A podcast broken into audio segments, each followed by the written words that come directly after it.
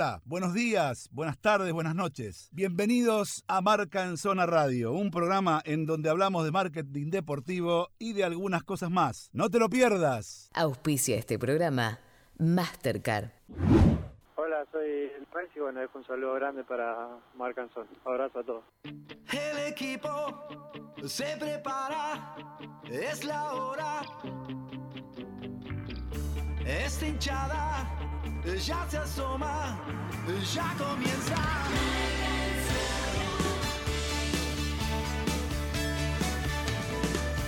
Me enloquece, me emociona,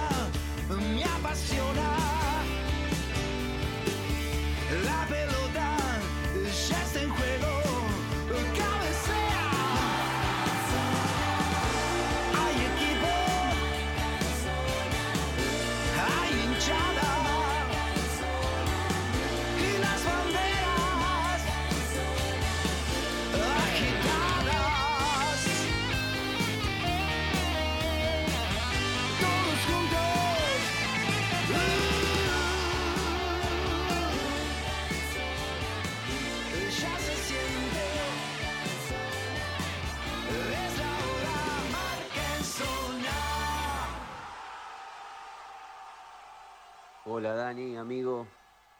Acá en Italia festejando este título muy deseado. La verdad que muy contentos y felices por el trabajo que, que hemos hecho y ahora tenemos que disfrutar.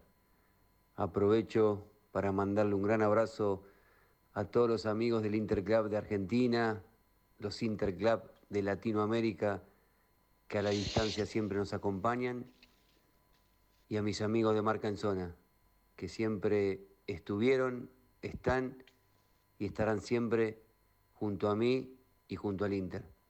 Los quiero mucho y un gran abrazo para todos.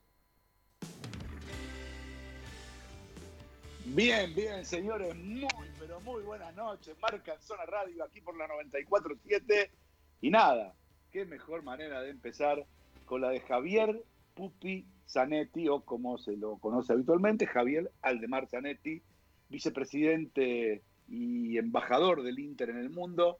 Muy contento, obviamente, por el campeonato, por el escudeto que se dio luego después de- del empate que logró eh, Sassuolo, y entonces eso lo catapultó a ser el líder y muchas fechas antes el campeón de la, de la Copa de Italia, de la Liga de Italia, la Liga 1 de Italia, ¿no? Y qué lindo esto, porque en definitiva hay mucho esfuerzo, hay mucho trabajo, eh, y también hay una imagen que recorre el mundo en la que se lo ve a, a Pupi con su familia y los directivos del Inter, y el dueño, un joven de 30 años, eh, rindiendo homenaje al soberano, rindiendo homenaje al más importante de cualquier club, seas sociedad anónima o seas lo que seas, seas club sin fines de lucro, seas sociedad de fomento, seas lo que seas, le tenés que rendir homenaje a la pasión y al hincha, que son los que empezaron a recorrer en sus autos las calles aledañas a las oficinas centrales del Club Inter y a los cuales tuvieron que asomarse y rendirle el culto. El hincha es el dueño del club, es el dueño de la pasión y no hay millones que paguen eso.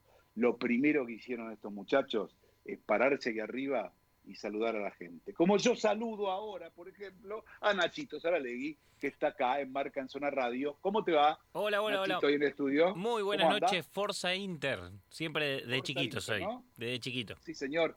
Sí, señor, venimos de un excelente relato del clásico rosarino. Qué contento de estar lo de Central, que le ganaron 3 a 0 ni más ni menos que a Newell's. Pero todo eso y todo lo de la fecha sigue acá, en 94.7 durante todo el día de mañana. Por lo tanto, lo único que hacemos es saludar a nuestro amigo de Central, que tenemos mucho, y le decimos a los amigos de, de que seguramente tendrá revancha, como siempre pasa en esto del fútbol. Eh, también saludo a nuestro querido licenciado Juan Angiol, licenciado de marketing. ¿Cómo le va, licenciado? ¿Cómo está? Buenas noches. È una giornata tristissima. ¿Por qué, Io sono tifosi dalla Roma Ah, le hicieron una boleta importante a la Roma, le digo, eh, el, el otro día por copas internacionales. ¿eh? Le dieron para que tenga, ¿eh? Giornata verdad. tristissima. Milano no, non piace Milano. No le gusta Milano y bueno, ¿qué va a hacer? La va a tener que agarrar con la mano, amigo, si no le piace. Es así de fácil. Muy bien, señores. esto es Marcanzona Café Fashion. No, no, no, pero ya que lo dejo Por- picando, nada. por Lo la hora- picando, por ahora sigue siendo más de cola. Después no sé en qué va, va a derivar esto. Hoy hay mucha información y idea buena. Y para eso, señores, también está Gastón. Gastón Corti, ¿cómo te va? Buenas noches. Hola, buenas noches Dani, equipo, ¿todo bien? Todo muy bien, todo muy bien. Acá estamos. Charlie en los controles, como siempre, haciendo lo posible para que esto salga dignamente, cosa que él hace bien y nosotros mal. Pero en definitiva, aquí estamos, señores, este es el equipo presentado de Marca Anzola. Rapidito, porque tenemos una nota interesante, ¿no? Que tiene que ver con, con estas cosas que, que yo decía al principio, ¿no? Pasión y millones, millones y pasión, ¿no? Qué, qué- dicotomía. Pero nada, ya son tres, tres, tres hechos que han pasado a lo largo de estas semanas que cada vez me hacen reafirmar más que no hay plata que pague la pasión, que no hay plata que pague la lealtad de un hincha. Ni la de los jeques, ni la de un japonés, ni la de un chino, ni la de Montoto. Todos tienen que ir, bajarse los pantalones y rendirse al hincha. Como le pasó hoy al Manchester City, amigos. Perdón, al Manchester United, que iba a jugar su partido clásico con el Liverpool y se le pararon de mano los hinchas por este tema de la Superliga que no va ni para atrás ni para adelante, ni va a ir ni para atrás ni para adelante, tal cual adelantamos acá. Se le pararon de mano afuera de la cancha y adentro de la cancha. ¿Qué pasó? No se jugó el partido. ¿Saben por qué?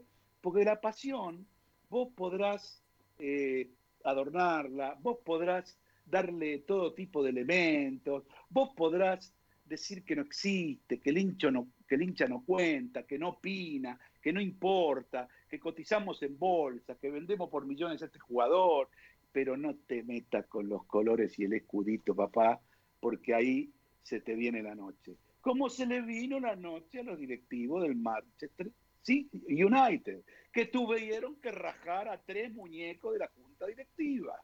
Y los tuvieron que rajar porque los sacrificaron. Fueron estos, nosotros no. ¿Sí? A ver, primer club que cotizó en bolsa, primer club que acepta claramente este juego, pero no te metas con el hincha. Ni en Inglaterra, ni en Argentina, ni en Afganistán. Si te metes con el hincha, se te para de mano y después vas a jugar al truco en vez de jugar al fútbol. Y ya son tres, tres. Superliga, se pararon de mano. Ahora, en el Manchester, se pararon de mano. Y la tercera es hoy, cuando lo primero que hicieron los dirigentes del Inter, inteligentes, es rendirle culto a la gente. Ni siquiera a los jugadores, a la gente. Los jugadores estaban en su casa. ¿sí? Y estaba el chinito ahí, de 40 años, con la banderita, sonriente, que ganó mucha guita y va a ganar mucha guita. Ahora el club vale más plata y lo va a vender más caro. Pero no te metas porque si no sos boleta, chino. Tocaste, tocaste nada más que eh, el, el- el escudo del club y casi te queman la casa. Te lo dejaron, pero no toques más, que te la van a quemar. Es así de fácil. Esto es pasión contra millones. No hay millones en el mundo que pueda con la pasión. No hay, no existe. Esa es mi teoría y la voy a defender a muerte porque, nada, los hechos me están dando la razón. Señores, dicho esto, yo quisiera ¿sí? ir rápidamente un pequeñísimo corte porque tenemos una nota muy interesante y muy importante que tiene que ver con esto, que tiene que ver con la pasión, con los millones, de alguien realmente muy, muy, muy interesante y muy inteligente, que es argentino y que hace mucho tiempo está, está trabajando eh, en el fútbol y sobre todo en el fútbol que tiene que ver con el negocio. Así que, si no les parece mal, vamos a una pequeña, pequeña, pequeña pausa y enseguida volvemos. Dale.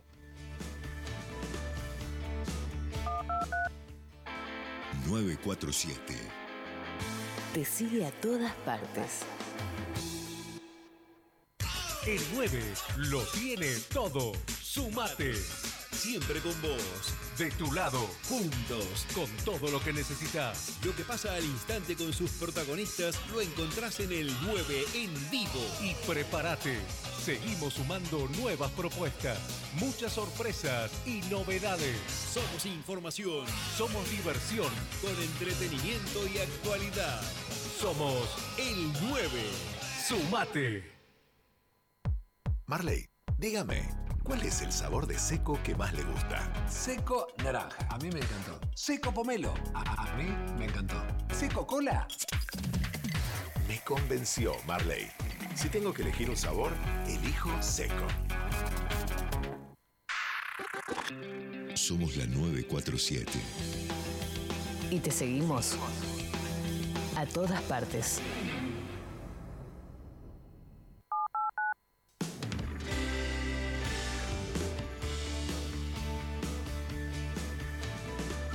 Señores, estamos aquí en 947, seguimos y bueno, nada, tenemos la posibilidad concreta de tener una charla interesante que tiene que ver con todo esto. Seguramente para muchos eh, habrá sido algo distinto sentir hablar de, un club que se llamaba Montevideo City Torque, ¿sí? Y la verdad que eh, no mucha gente lo conocía, no, no sabía qué tenía que ver, pero da la casualidad que, que- que- que como, como en Manchester City, como pasa también en los Estados Unidos, eh, con el equipo eh, local, eh, pertenece al grupo de, de Manchester. Y, y la verdad que nos llamó la atención porque además apareció y apareció con todo en sus competiciones internacionales. Este, y la verdad que vamos a saludar a, a su director deportivo, que es eh, un, chico argentino que se llama Germán Brunati. Yo a él no lo conozco, pero sí conozco mucho, calculo yo que su hermanita, no sé si es su hermanita o su hermana, ahora él me va a decir, que es Vero, Vero Brunati, una colega con la que tengo una relación fantástica hace muchos años y a la cual quiero mucho, y que siempre me habló de su hermano, de su hermano, de su hermano, del Manchester, de su hermano. Pero claro, yo fui pocas veces a Manchester, la verdad, por mi laburo, este, y las veces que fui no, no, no pude conocerlo. Pero ahora lo tenemos con nosotros y lo vamos a saludar. ¿Cómo te va, Germán? Muy buenas noches, Daniel Weinstein te habla. ¿Cómo estás?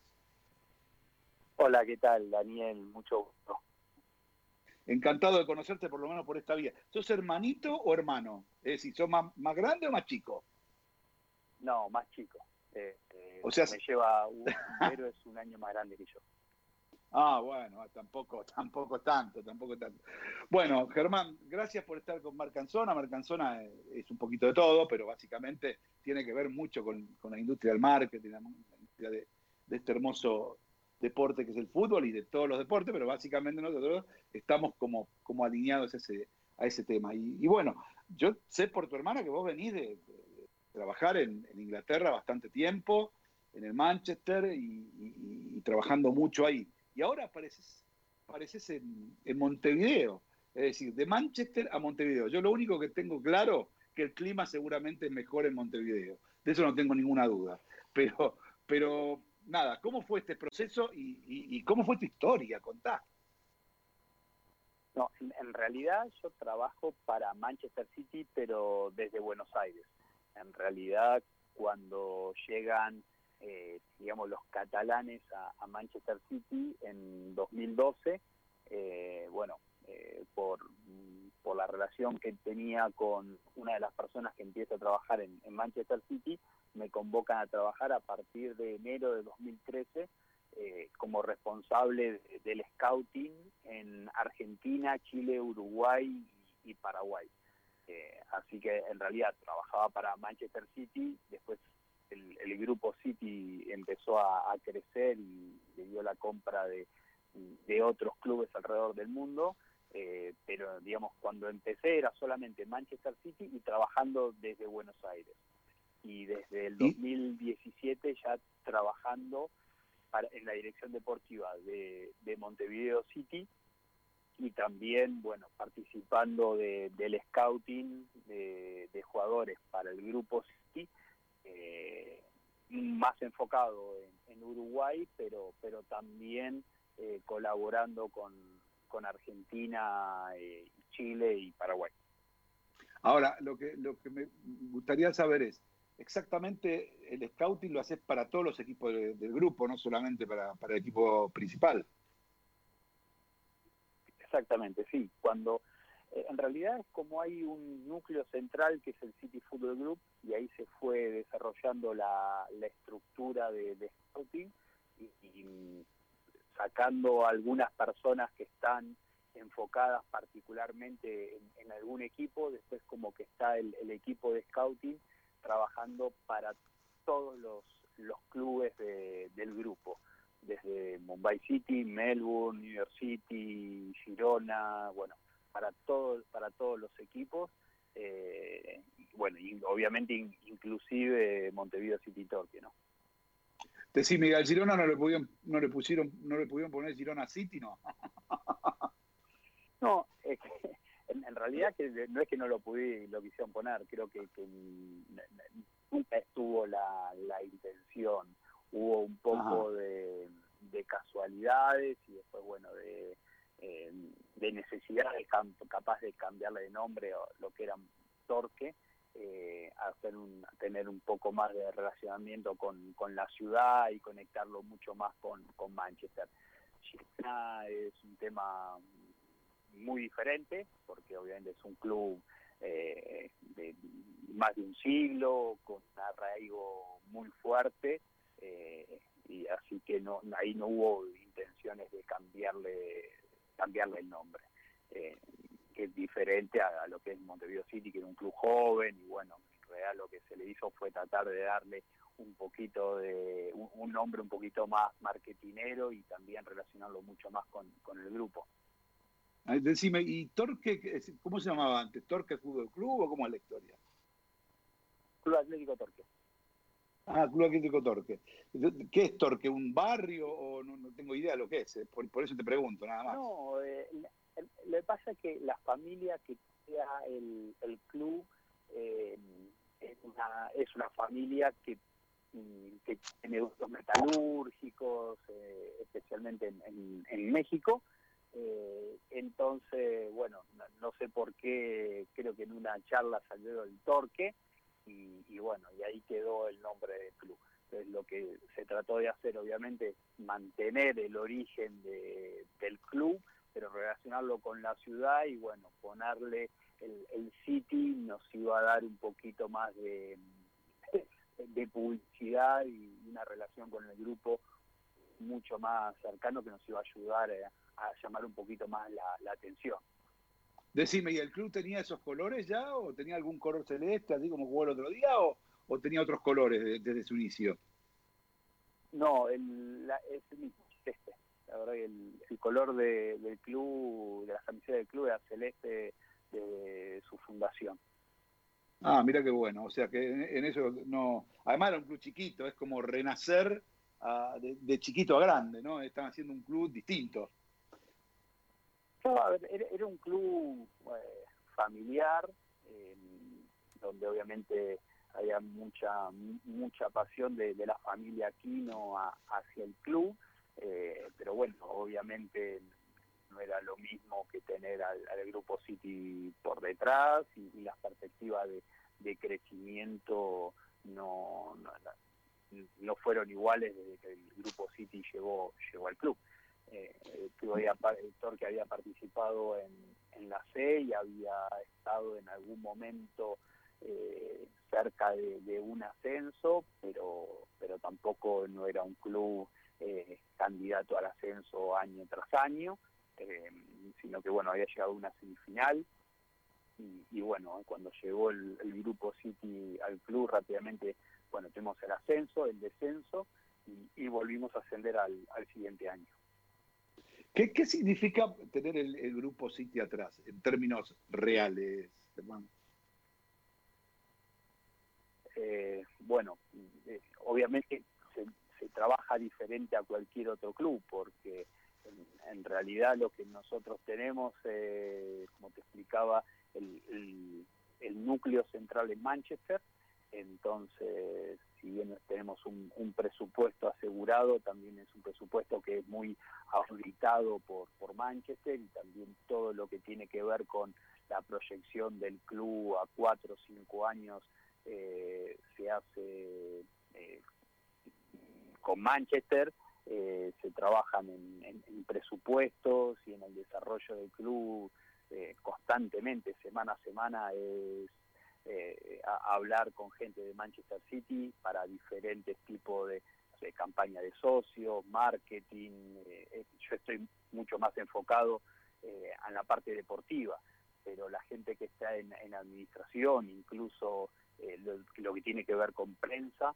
eh, siempre es consultado y, y trabajado en paralelo con, con gente en Manchester. Entonces, el, el apoyo es continuo y sobre todo, por ejemplo, que ahora tuvimos, estuvimos haciendo el- la academia, eh, la, la nueva, la ciudad deportiva nueva donde nos mudamos hace, hace unos pocos meses. Bueno, todo eso tiene el concepto de, de Manchester City y fue hecho eh, en- con la ayuda eh, indispensable de, de- de Manchester, eh, desde la gente de, de Haití, de la gente de diseño, eh, el, el tema de las canchas, todo fue hecho eh, con la ayuda de, de- de la gente que trabaja en Manchester. Germán, y Para nosotros, imagínate que ejemplo- tener la- sí, la- sí. una fuente de consulta constante eh, es y la verdad que no- nos llenan de su experiencia y a mí en la que tiene que ver con la parte deportiva mucho más porque eh, cualquier situación que uno tenga que vivir eh, dentro del club y poder tener la- el consejo de, gente que, que está, digamos, en la elite del fútbol, como Chiqui Beristain en Manchester City, eh, o bueno, la gente que está en New York City o Girona o otros clubes, eh, para nosotros es eh, buenísimo poder compartir eh, nuestras experiencias y sus experiencias nos enriquece muchísimo. Vos sabés que, eh, y, y esto después ahora le voy a abrir el juego a Juancito Anjo, que, que de esto sabe mucho, y a los demás muchachos, pero vos sabés que eh, eh, el otro día vi un ratito de- de- del partido que jugaron, este, y, en lo que tiene que ver con el concepto de juego, también hay una bajada de línea que más o menos tiene que tener una idea, digamos, aproximada a lo que es, digamos, la sede central, que es Manchester City en el Reino Unido. A ver, por un lado sí, eh, eh, por otro lado es como que también yo fui educado hace muchos años que trabajo en, el grupo, entonces eh, evidentemente lo que a nosotros nos gusta estamos muy influenciados por el lugar donde donde trabajamos, entonces eh, te diría de que de que no es que yo creo que el fútbol eh, nosotros deberíamos jugar de una manera y el club le mandan a jugar de otra, sino que estamos muy de acuerdo de que el- nuestro estilo de, fútbol, eh, bueno, es el que el que presentó o mostró Montevideo City ante ante Independiente. Creo que mm, un poco eh, eh, nos sentimos muy eh, orgullosos de poder jugar de esa manera. Después, obviamente, vamos a ganar, vamos a perder, pero el, el equipo refleja lo que nosotros sentimos como el, fútbol que, que nos gusta.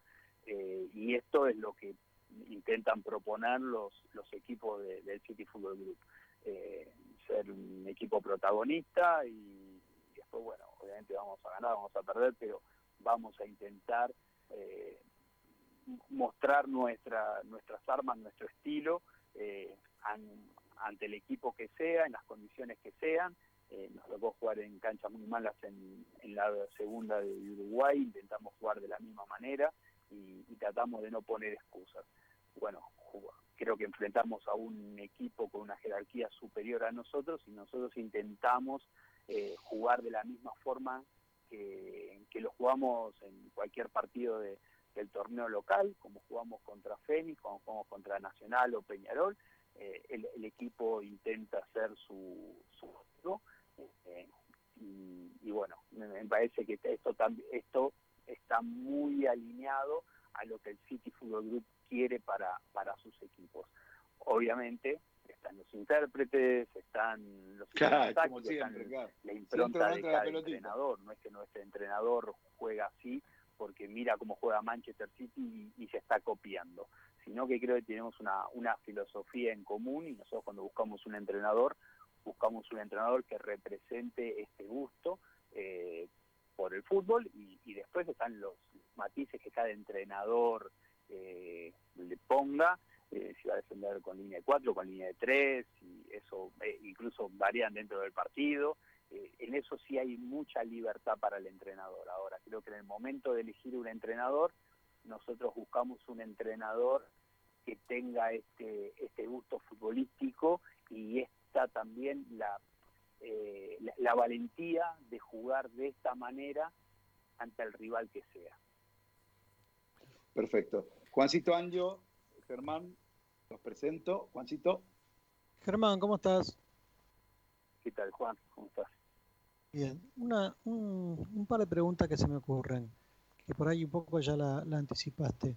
Eh, ¿Qué rol juega para vos en la construcción eh, de la identidad de un equipo una secretaría técnica? Eh, para nosotros es, fundamental, eh, pero también incluimos al entrenador dentro de, la Secretaría Técnica. Creo que eh, voy a ir un poco más allá de, tu pregunta, y porque sé que en, Argentina se, empieza a hablar mucho de, secretarías técnicas y parece como que si fuese un, ente separado al, presidente o, o al entrenador. Eh, y, y para nosotros la Secretaría Técnica es un área que, que, que empieza en el scouting y termina con, con el entrenador. Eh, el entrenador tiene que ser parte de la Secretaría Técnica, eh, no, no- en su función, pero sí es como que nosotros agarramos un producto y se lo entregamos al, entrenador. eh, con el tema de, de- datos o de jugadores o, de scouting o lo que vayamos a, a buscar pero el, el que baja las necesidades para el equipo eh, es el entrenador. Después obviamente están los objetivos del club y, y tiene que ver con a veces con, con los perfiles, si buscamos jugadores más jóvenes y el entrenador capaz que te pide un jugador más experiente para la estructura del equipo. Eh, lo, lo importante es poder integrar eh, tanto al, al entrenador, el entrenador con los objetivos del club, que capaz están más representados por la Secretaría Técnica, y la Secretaría Técnica o el director deportivo también con, con los objetivos del club. Cuanto más estemos de la mano eh, es mejor, Eh, por eso creo que nosotros hace ya tres años y medio, cuatro que estamos con, con Pablo, con Pablo Marini de, entrenador, creo que, que lo mejor que, pudimos hacer es encontrar eh, nuestro un buen funcionamiento y sabemos cuál es la función de cada uno y, y tratamos de, de complementarnos y, y no meternos ni, ni invadir en el trabajo de otro, pero, pero sí que estamos espalda con espalda para, para buscar el objetivo del club. Bien. Perfecto. Y Sí, sí. tengo una- otra chiquitita. Eh, ¿Vos crees que la integración de- del City como grupo tiene un poco que ver con aquellas críticas también en algún momento de, de los mercados emergentes como el nuestro, en el que decían que se llevaban los jugadores eh, antes de que debuten, como que había una suerte de piratería de jugadores? ¿Vos crees que la respuesta a eso es crear equipos en, en- en la zona? No, me- a ver, la, el, el qué de, de esta idea de, del Círculo Group eh, no tiene que ver con, con los mercados emergentes, tiene más que ver con, con una estrategia global que, eh, que Ferran Soriano un, poco explica en, su libro La pelota no eh, la pelota entra por azar. eh, bueno, creo que tiene más que ver con, digo, con, con un tema de, marketing y después con, con la evolución de- del negocio del fútbol eh, que por un tema local, de- del tema de los jugadores. Nosotros hemos tenido experiencias con jugadores jóvenes yendo para eh, a Manchester y, las experiencias fueron buenas y malas, como todo, nada nada es perfecto y, y se pueden cosas pueden salir bien o mal pero, pero no tiene nada que ver con eso. Específicamente en Uruguay creo que sí nosotros tenemos una misión que es tratar de, de preparar al jugador, que hay, hay un salto muy grande entre, entre Uruguay y, Europa, eh, y, la idea nuestra es poder, uno de, de los objetivos es tratar de entregar un jugador más preparado para el fútbol europeo. Eh, en lo que nosotros podemos hacer como, como club es hacer mucho más foco en, en la alimentación del jugador, en el, en el trabajo físico que pueda tener el, el jugador mientras está en, en, en el país de origen, o en Uruguay en este caso. Eh, después, bueno, va a haber un tema de ritmo de competencia que, no depende solo del club, aunque nosotros tratamos de, tener equipos con, con ritmo alto, pero bueno, después la liga también te, te marca un poco el, el ritmo y, y no hay ningún secreto de que el fútbol uruguayo está a un ritmo abajo, por ejemplo, del argentino, eh, mucho más de- del fútbol europeo. Eh, pero bueno, creo que nosotros vamos tratando de achicar e- ese salto, que no sea tan grande, obviamente que, que- que no podemos darle a, a un club europeo un jugador terminado, eh, sí un jugador que esté listo para, o la idea es que esté un poco más listo y que no tenga que hacer una adaptación tan grande como la tienen que hacer capaz hoy, hoy en día. Eh, yo siempre marco un, hay, hay un caso para mí que, es muy, eh, que refleja mucho la diferencia aquí entre, por ejemplo, entre Uruguay y el fútbol argentino, que Betancourt fue de Boca a la Juventus, llegó, se puso la remera y empezó a jugar. Y Valverde, un jugador de, de una edad muy parecida, unos 97 y otros 98, y jugaron juntos selecciones juveniles, bueno, eh, Valverde tuvo que hacer toda una adaptación a- para llegar al Real Madrid. Betancourt llega a la Juventus ya estando preparado. Bueno, eso creo que se lo da una, una formación y una y un ritmo de competencia más alto que traía Betancourt desde Argentina y, y capaz que Valverde necesitó ese proceso eh, un poco más largo, pasó por Real Madrid Castilla, después fue a La Coruña y después logró eh, afianzarse o empezar a jugar en, Real Madrid.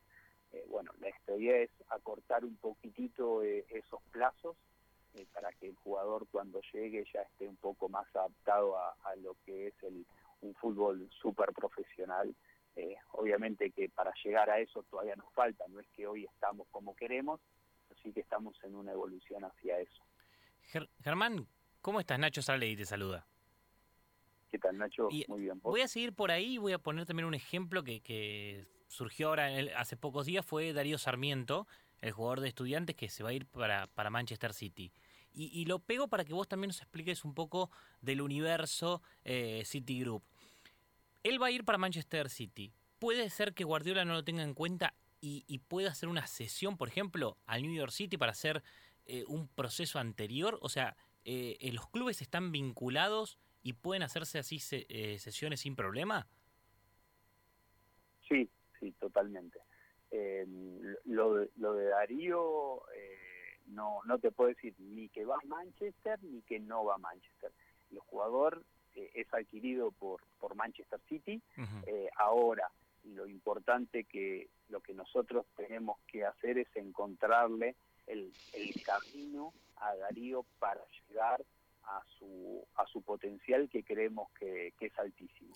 Entonces, bueno, lo importante es ver hacia dónde conviene eh, que el jugador eh, dé el siguiente paso. Y ahí puede llegar a ser eh, seguir en estudiante, New York City, Girona, Troa de Francia, ahí, ahí depende de, de muchas cosas, o incluso ir a Manchester a la sub-23. O sea, el, el abanico eh, es muy grande y, y obviamente que hay una idea que no, no me corresponde a mí, digamos, decirles, pero digamos, eh, esto se puede disparar para, para diferentes lados. Eh, depende de, de muchos factores, por ejemplo, depende de, eh, de si, bueno, Darío no tiene pasaporte europeo, también es para ir a Girona condicionamiento, eh, para ir a Inglaterra precisa el permiso, eh, no es no es fácil, pero sí lo que se hace es de proyectar a cada jugador un camino, un recorrido para que el jugador llegue a, a su potencial. Germán, buenas noches. Gastón Corti te saluda. Eh, quería volver un poquito a, aquel Germán que se encargaba del scouting y quería saber cuál era el estilo de jugador que sobre todo busca el Citigroup o si hay alguna posición en particular en donde hacen más foco que ellos necesitan.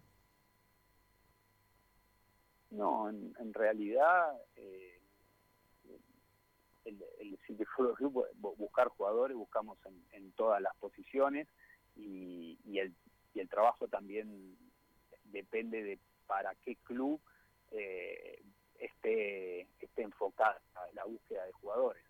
Eh, si por ejemplo, eh, por, para darte un ejemplo, no solamente el, el tema de, del 9, es muy probable que nosotros no busquemos el 9 de un metro 90, que nosotros busquemos más el 9 entre un metro 70 y un metro 80 y, de asociación y que se pueda crear su propia jugada, que tenga uno contra uno, ¿no? más un 9 estilo agüero que un 9 estilo eh, seco, por ejemplo. Entonces, tratar de, buscar eh, ese tipo de, jugador que sea bueno técnicamente. Eh, por lo general, cuando nosotros buscamos un marcador central, es un marcador central que pueda construir desde el fondo, que tenga buen pase, eh, que sepa mirar lejos y pueda poner un, pase profundo, eh, que cambie de frente y que pueda conducir, eh, esté acostumbrado a jugar en espacios amplios y juegue mano a mano en la mitad de la cancha. Es un poco el, el, el, perfil de jugador que buscamos para, para el grupo en general. Después, bueno, hay a veces en, en un equipo tenés que tener un poco de, de, riqueza o diferentes características, pero bueno, los laterales que sean casi extremos, que, que lleguen, que, que, que, se doblen el ataque, eh, que tengan, si es posible, uno contra uno eh, en ataque para, eh, para ser un delantero más que se suma eh, al ataque. Entonces, es un poco lo que el, el City trata de, buscar en, en, general. Después, bueno, está la, las limitaciones de presupuesto para, para cada equipo eh, y también, como te decía, que a veces necesitas un, alguna variante dentro del equipo para, para tener un, rique, una riqueza técnica diferente. Eh, no es que sea mejor o peor, pero eh, capaz necesitas un jugador, sí, un, un 9 de un metro 90 para cierto momento del partido, pero digamos es difícil que, que, los equipos del grupo tengan ese tipo de, jugador.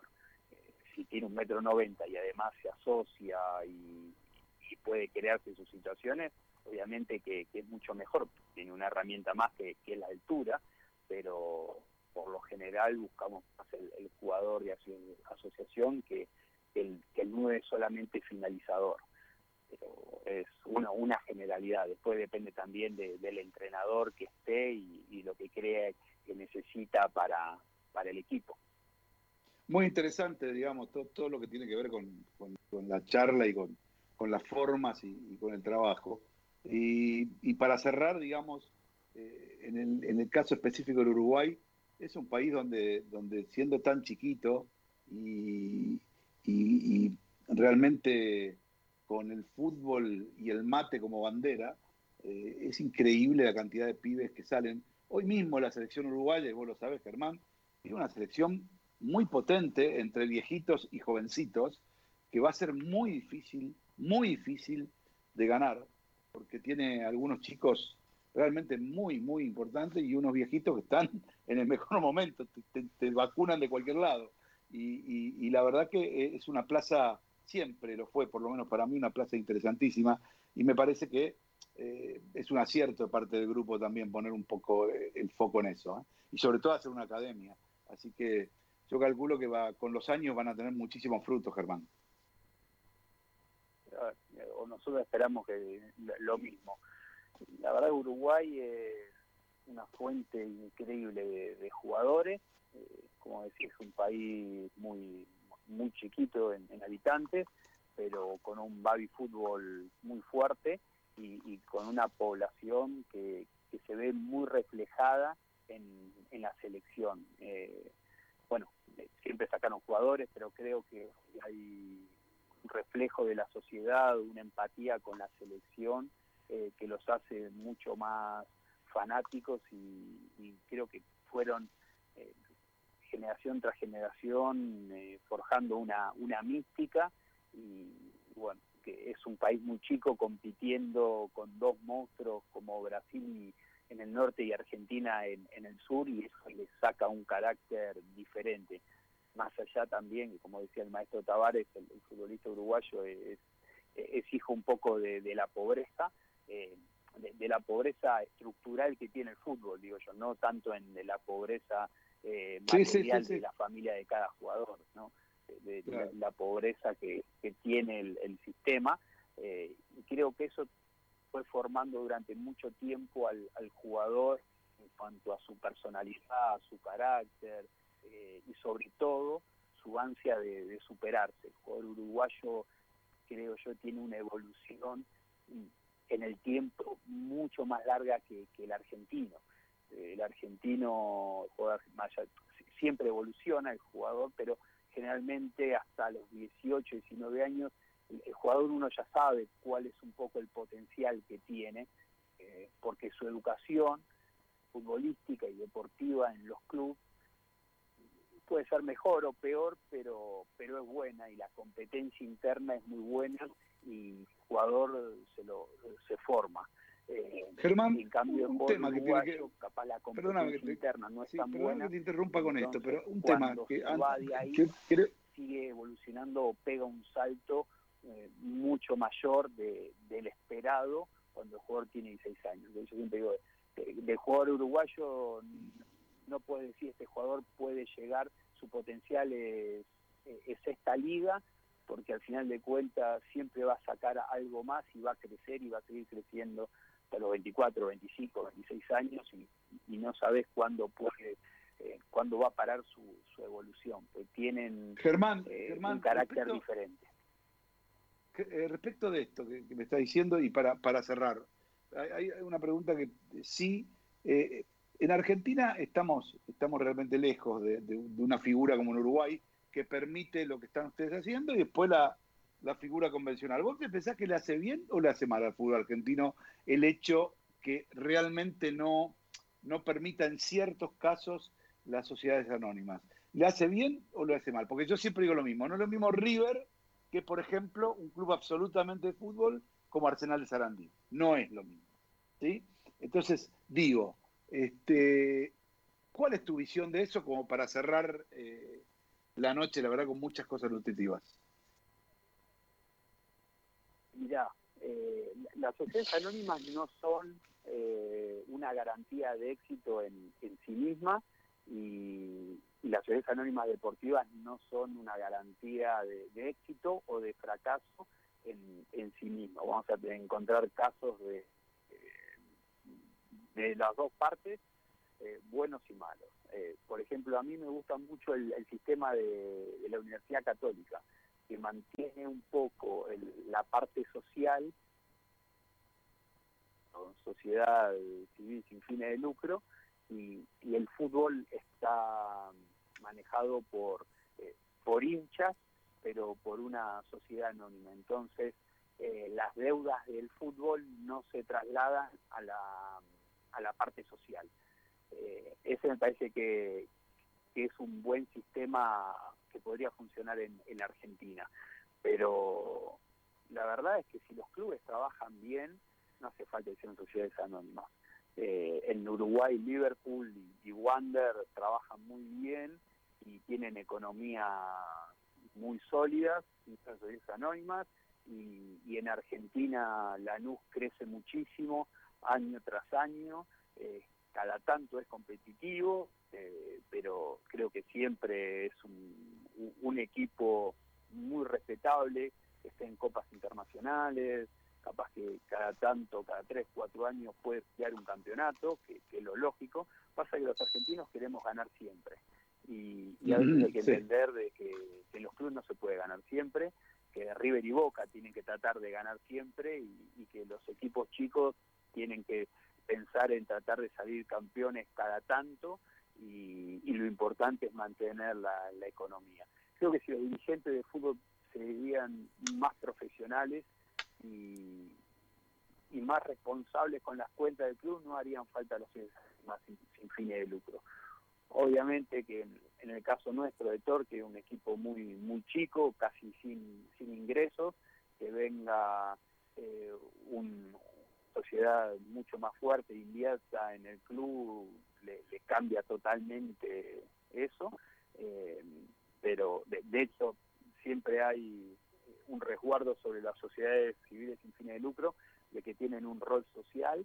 Yo creo que debe haber pocos clubes en Uruguay que tengan un componente social más importante que el que tiene Montevideo City Torque, porque eh, la cantidad de acciones que ha hecho la fundación eh, es, es impresionante. Eh, pero bueno, más allá de eso, eh, creo que, que lo importante sería si, si clubes de- del exterior sociedades de- del exterior o, inversores locales también eh, están dispuestos a, invertir en el fútbol, que sea con, reglas claras, que haya un respeto hacia la historia de los clubes, eh, pero bueno, la Juventus cambia de escudo y acá se tiene mucho miedo a cambiar. eh, se cambian de estadio, el Atlético Madrid, que es un club eh, muy pasional y con un arraigo fuertísimo, eh, demolió un estadio y hizo uno nuevo, eh, y, y en Argentina la bombonera es un, un lugar sagrado, donde seguramente eh, sea, sea muy difícil que un día la, la demolan para hacer una nueva, o en otro lado, Claro. o en el mismo lugar. Entonces, Sí, sí, sí. creo que hoy no está la situación como para que las sociedades anónimas vengan a, a la Argentina. Eh, creo que le pueden hacer bien, pero también pueden hacer muy mal. Eh, Yo te digo, ¿qué pasaría si en Argentina se, se cumpliesen la- las reglas y, y un club fuese a la quiebra, y, pero realmente a la quiebra, que haya un remate de un estadio? Vamos a ver si ahí los hinchas eh, aceptarían o no la inversión externa para, para mantener con vida el club. Que esto pasó en, en otros países de, Sudamérica. En Chile las sociedades anónimas aparecieron porque si no los clubes iban a ser rematados. Pero acá como eso nunca pasa, eh, las sociedades, sociedades anónimas no, no son no son necesarias.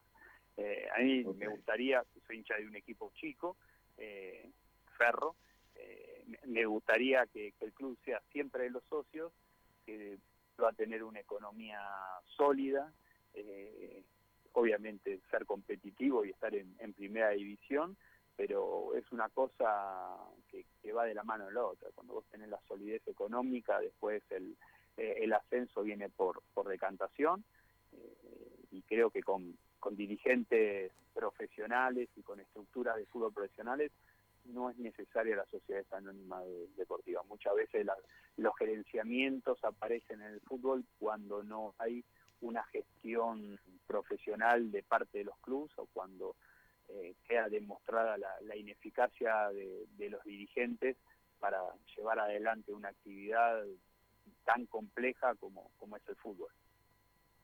Bueno, Germán, la verdad, espectacular. Eh, muchas gracias por tu tiempo.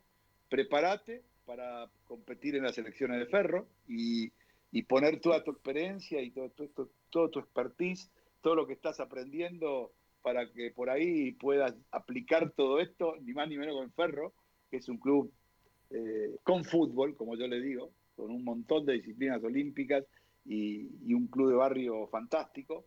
Así que prepárate por ahí, ¿quién te dice, no? ¿Alguna vez? Todavía sos muy joven, este, no, nunca está de más ese sueño. No sé si alguna vez lo habrás tenido, Ay. pero por ahí sí, o no, qué sé yo. ¿Eh? siempre siempre estamos ahí dando vueltas, dando una mano. Eh, ya en su momento eh, colaboré en, en- en el fútbol. Eh, bueno, hoy obviamente estoy en, en- otro lado, teniendo un trabajo en otro club, pero no, obviamente para mí siempre es un, un- sueño y siempre va a ser algo pendiente poderme dedicar eh, 100% al club. Así que un poco también lo, lo tomo así. Si bien obviamente estoy trabajando en una multinacional del fútbol, eh, el, el sueño de- de ser dirigente de Ferro, hacerlo ad honorem, obviamente, eh, es un, sueño pendiente que sé que en algún momento se, lo voy a poder cumplir. Seguramente que sí, Germán. La verdad, excelente, muy lindo todo lo que, lo que charlamos. Te agradezco mucho por tu tiempo. Tenés marca en zona para lo que necesites difundir de, Monte- de Montevideo City Torque. Prometemos ir a visitarte cuando tengamos la posibilidad de ir a, a- Montevideo a las instalaciones del club. Y nada, muchas gracias, muchísimas gracias por este contacto. Aprendimos mucho, compartimos mucho y lo que necesites estaremos a tus órdenes. Eh, Muchas gracias, Germán. Bueno, muchas gracias Daniel y a, y a toda la mesa, gracias por dejarnos difundir un poco lo que es el club y, y lo que estamos creciendo. Muchísimas gracias y buenas noches. Gracias. Señores, señora, fue Germán eh, Brunati, el director deportivo de Montevideo City Torque, que ha dejado un montón de temas para hablar y para debatir con mis compañeros que seguramente se deben salir de la vaina por opinar, pero, pero como son ya casi las 12, me parece que habría que darle pie, en este caso, a lo que dice eh, la ley y que se cante el himno nacional, nada mejor que nuestro amigo Ariel para hacerlo. Luego un corte y enseguida volvemos nosotros con mucho más marcanzona. Tenemos un programa espectacular y falta muchísimo todavía. No te vayas, quedate acá en la 94.7 con Marcanzona Radio. Dale.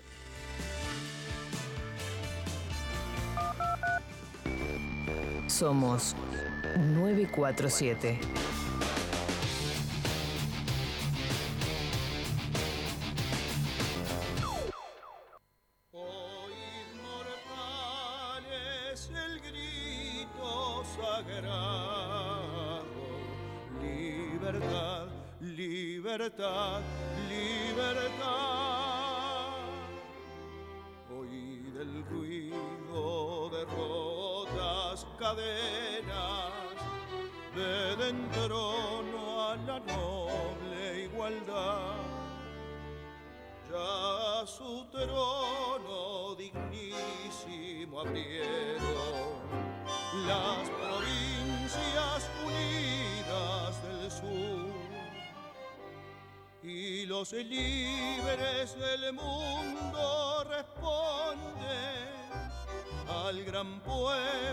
Argentino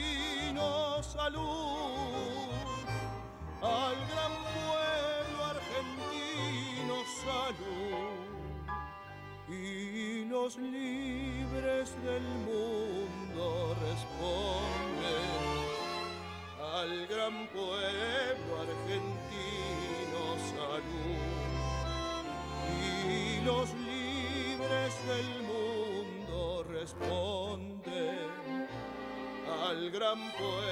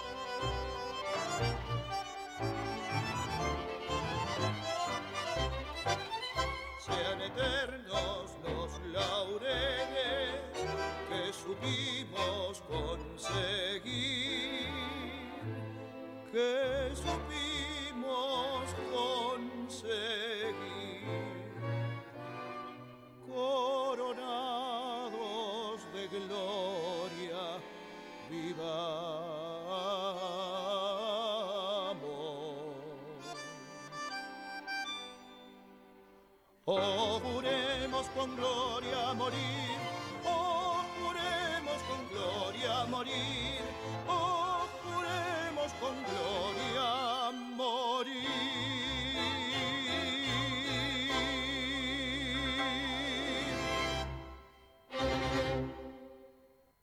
Somos 947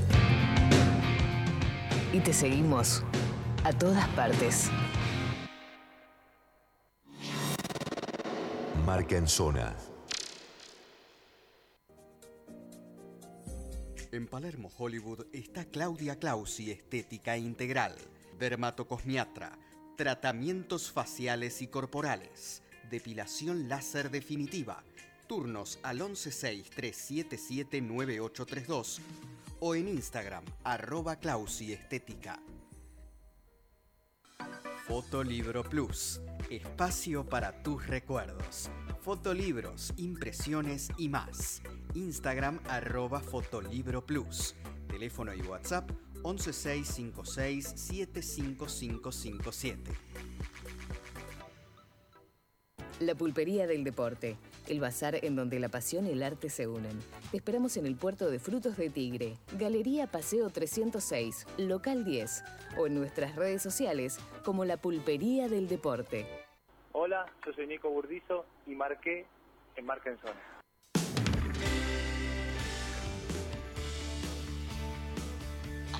Muy bien, señores. Ahí estuvo Nico Burdizo marcando en marca en zona. Muy bien, señores. Este, muchas cosas para, para debatir, muchas cosas para, para, para pensar respecto de lo, de lo que nos decía Germán.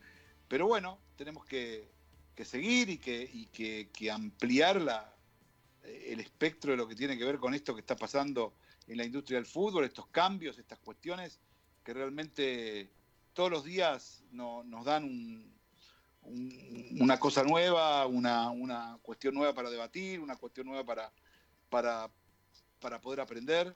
Me parece que es bastante interesante. Señor Juan Anjo, ¿usted tiene algo que decir o, o tiene alguna cosita preparada? Yo tengo ¿O algo ambas? preparado. ¿O ambas? Yo tengo algo preparado. No, me parece que fue bastante claro, Germán, que lo que habló como para ahondar en esto. Sí, estaría bueno en algún momento hablar con alguien que conozca posiblemente él bien el mercado inglés para terminar de entender el permiso de trabajo, ¿no? Que allá en Inglaterra lo que corre para jugar no es el tema de la comu- comunitario, y más aún ahora que están con el Brexit, eh, sino el tema del permiso de trabajo, ¿no? Que tiene un montón de, de aristas distintas para obtenerlo. Pero bueno, nada. Eso Igual yo te voy a decir una cosa.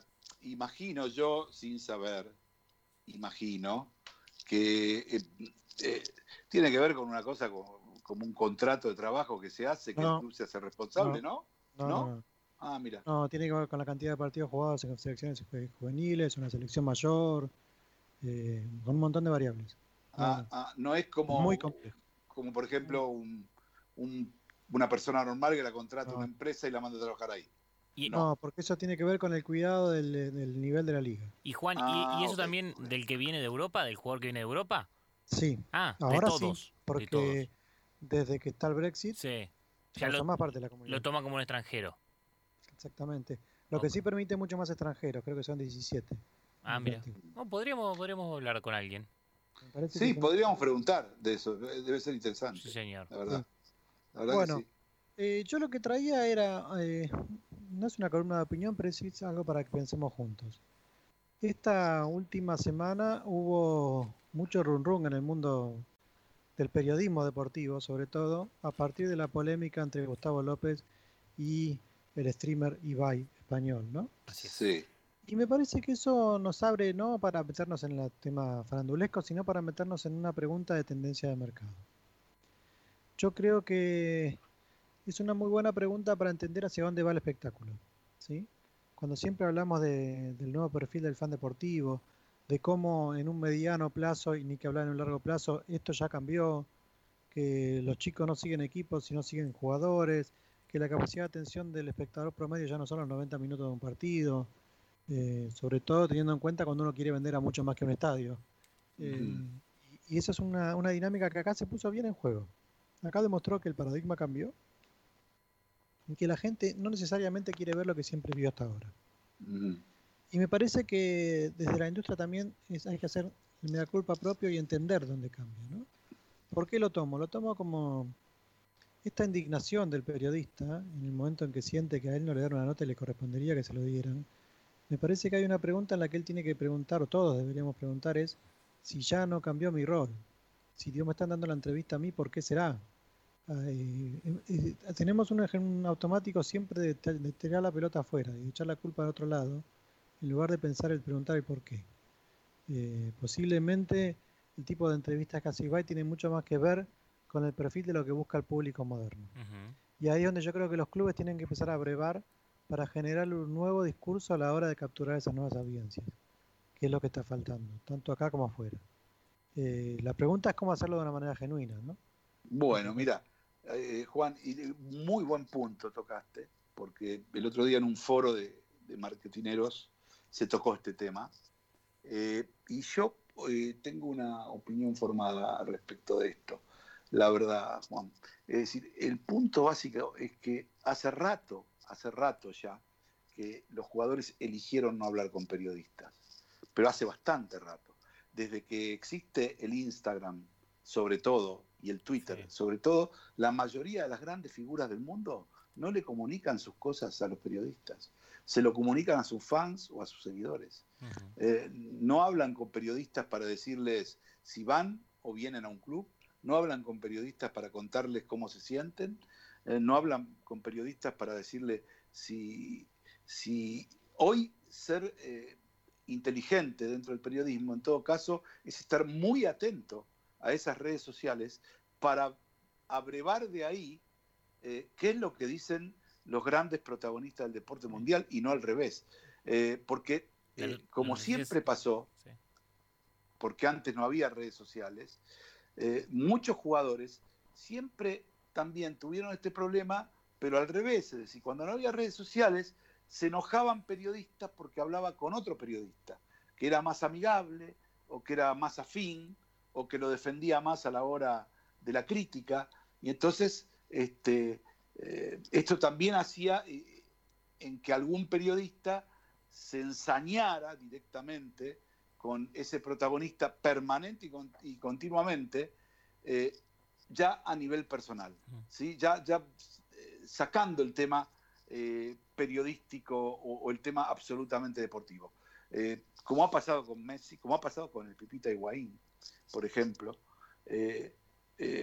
generalmente te estoy dando dos casos de chicos que no hablan prácticamente con la prensa, ¿sí?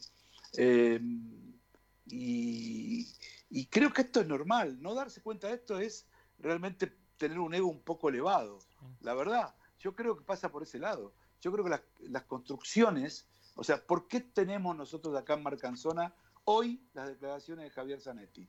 Porque es amigo mío, o ustedes piensan que si lo llamamos a, a, esta hora, a la hora que lo llamaba para que me diga la declaración, este, Zanetti va a salir, por más buena relación que haya tenido conmigo. No, porque es amigo mío. Es fácil esto. ¿entendés? Entonces, tiene un poco que ver con eso también todo. Y, los jugadores de fútbol, tocando el caso específico del Twitch y de Ibai, que es un fenómeno, un gordito simpaticón, que le cae bien a los jugadores, que le cae bien a los jugadores, y que los jugadores se sienten cómodos porque están eh, compartiendo además cosas generacionales. Con lo cual, eh, el pibe, que es rápido, inteligente, y que espero que el maquillaje no se le suba a la cabeza, eh, seguramente abreva de todo eso y aprovecha la cuestión. Pero es muy buen punto el que tocaste, porque en definitiva lo, que, lo único que pasó esta semana es que Gustavo quedó en ridículo.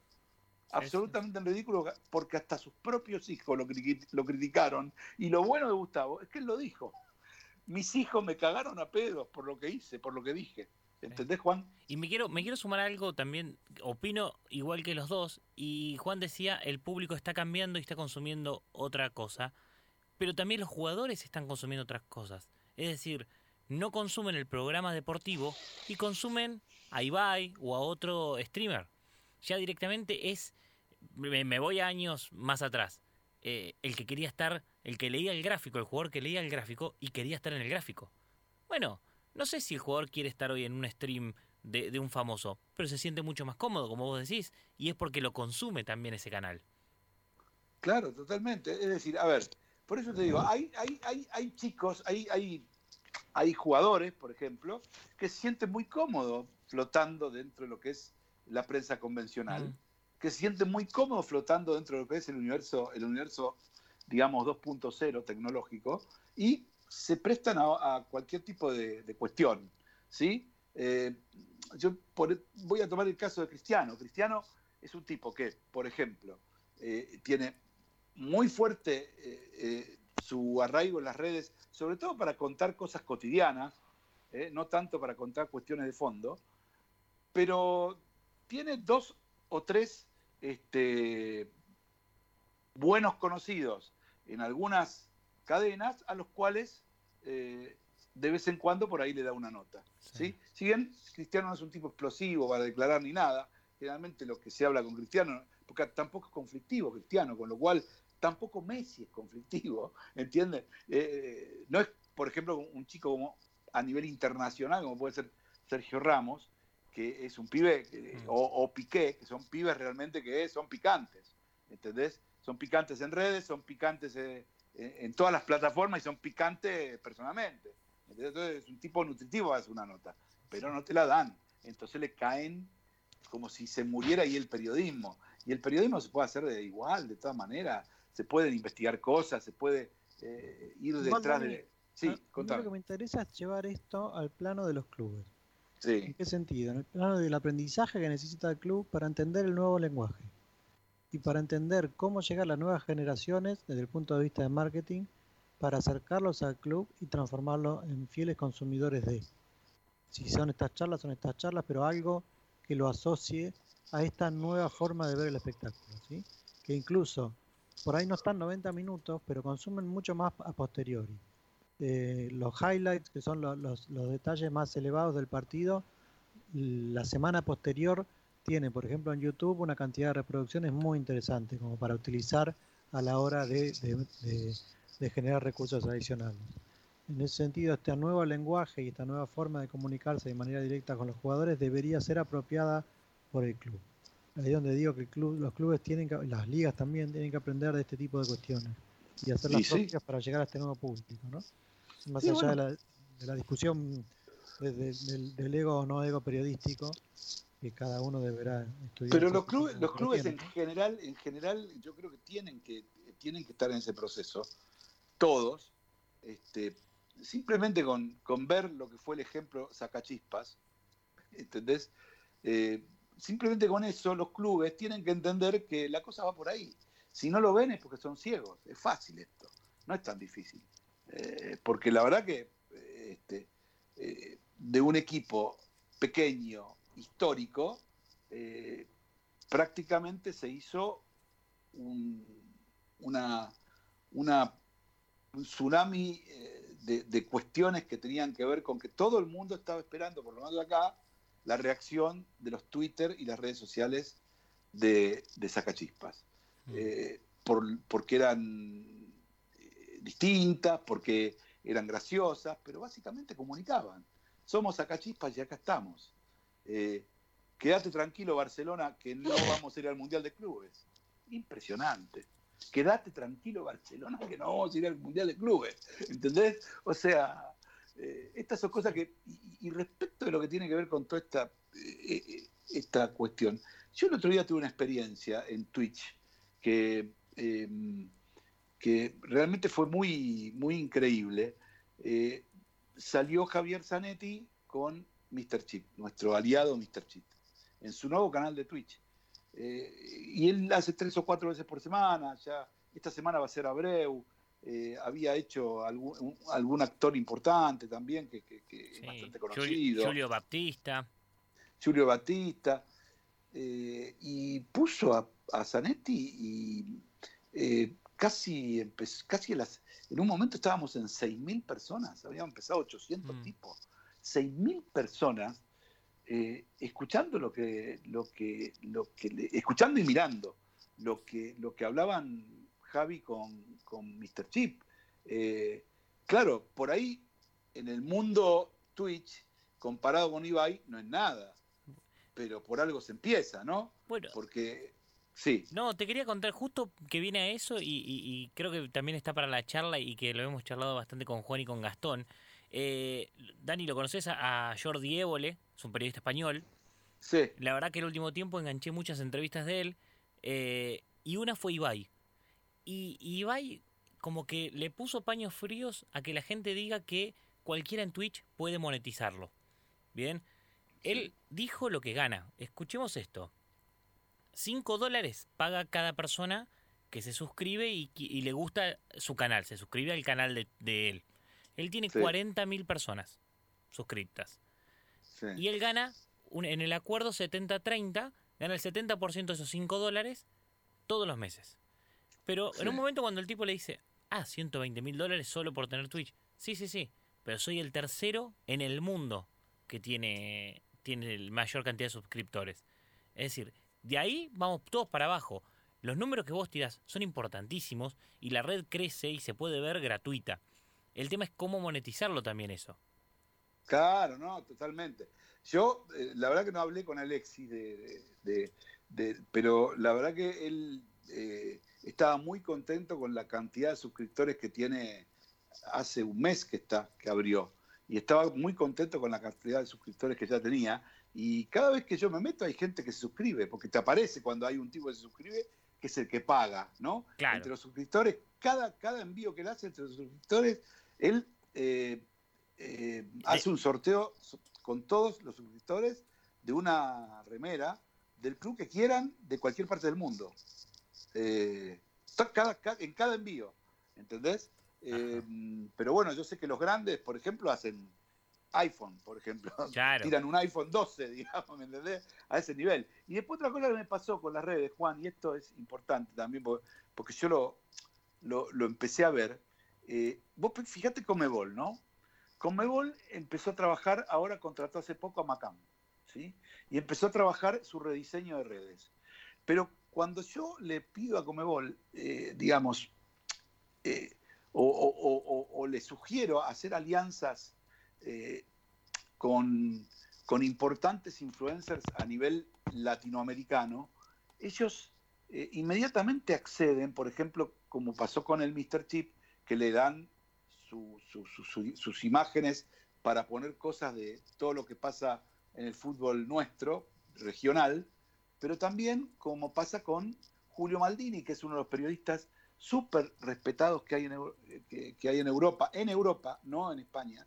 Se llama Mundo Maldini, tiene el canal en tres idiomas, que es inglés, español e italiano, y el tipo es reconocidísimo, es youtuber, casi tiene un millón de, de- contactos. Cuando ese tipo nombró, eh, me, digamos, me arrobó agradeciéndome mi gestión con, porque yo se los presenté a, a Comebol, fue una catarata impresionante que yo me asusté de la cómo empezaron a caerme seguidores de la nada, ¿entendés? Entonces, este, vos te das cuenta de la, de la penetración que tiene todo eso y de lo y de- lo que pasa es que me parece y en esto no sé si, si, a vos también te parece que acá no importa el tweet, el YouTube el Twitter, lo que importa es el contenido. Vos le tenés que dar buen contenido a la gente. Lo que hagas, ¿entendés? Y este es el problema, me parece, que, que, que- tienen los clubes, Juan. no, No, no, yo- no están haciendo buen contenido. Está claro, está claro que la base de todo es el buen contenido, pero también cómo contás el contenido. Y hay miles de maneras, Juan. O sea, hoy- pero hoy las redes están generando su propio discurso de cómo contar el contenido. sí, Y ahí es donde yo digo que tienen que mirar los clubes. sí. El Pero ¿cuá- ¿a qué te referís exactamente? ¿A qué te? Y Porque por, ej- por ejemplo, lo que estás viendo con este pibe, ¿cuál es el secreto del éxito de este tipo de, de streamers? No, para- básicamente, el secreto de esto, eh, primero, en la inventiva hay un gran trabajo y además hay una cuestión histriónica y actoral que, que el pibe tiene innato y que lo supo utilizar. No cualquiera, y tiene razón el chico en esto, no cualquiera lo puede hacer, porque no cualquiera tiene la impronta, tiene la sagacidad y tiene la rapidez de tener contestaciones y diálogos de ese tipo con personas pares. No o cualquiera personas lo por- puede hacer. Estamos de ¿Eh? acuerdo con vos. Estoy No cualquiera lo puede- Pero yo, claro. por ejemplo, te hago una pregunta. Adentro de un plantel, ahora ya se va a ir, pero dentro del Manchester City, encontrando lo que hacía Kun Agüero, ¿no hubiera estado bueno contratar al Kun para que haga eso mismo con el resto de los jugadores del plantel? Totalmente, claro. Pero Bueno, no sé ahí si es a donde me refiero, ahí es a donde yo me refiero, buscar el discurso.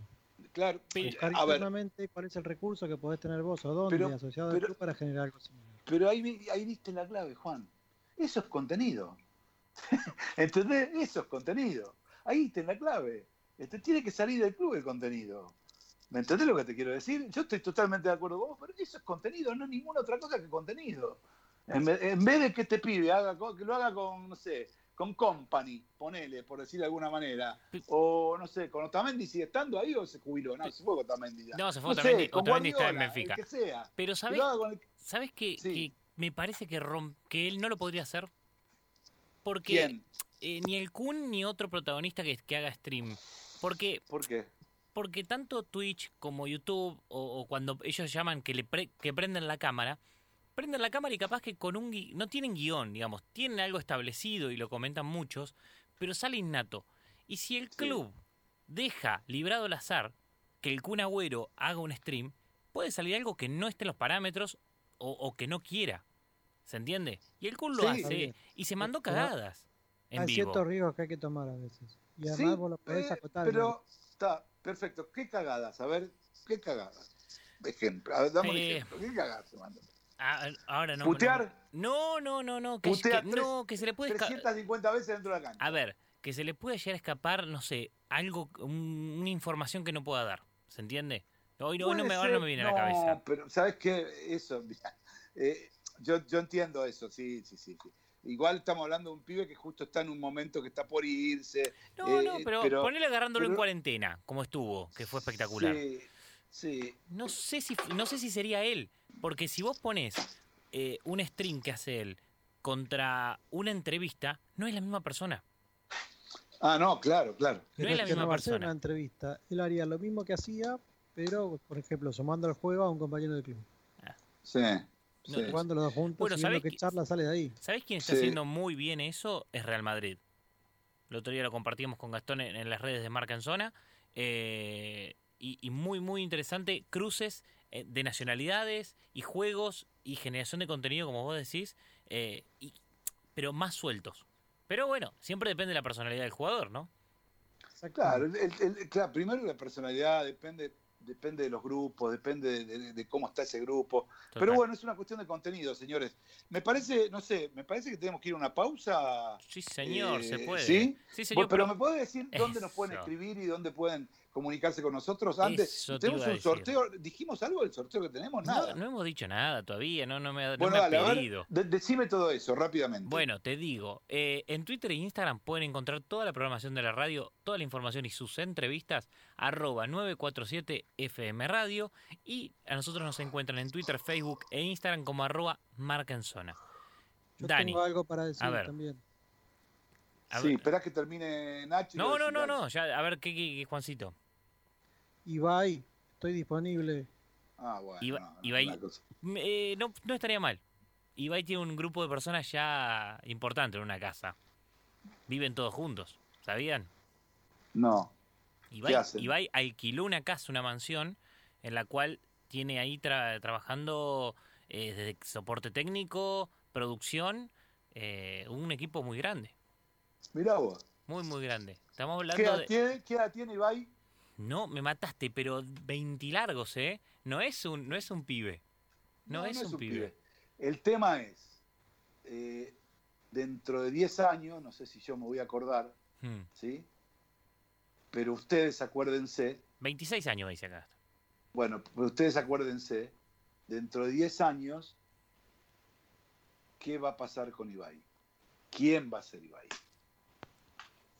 Veremos. Un tipo famoso en el mundo, hispano, o un millonario retirado en una isla del cual no se acuerda nadie.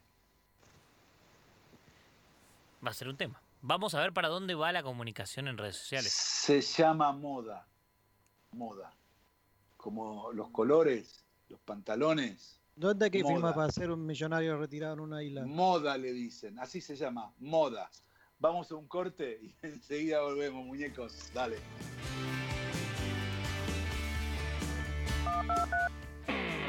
947. Te sigue a todas partes.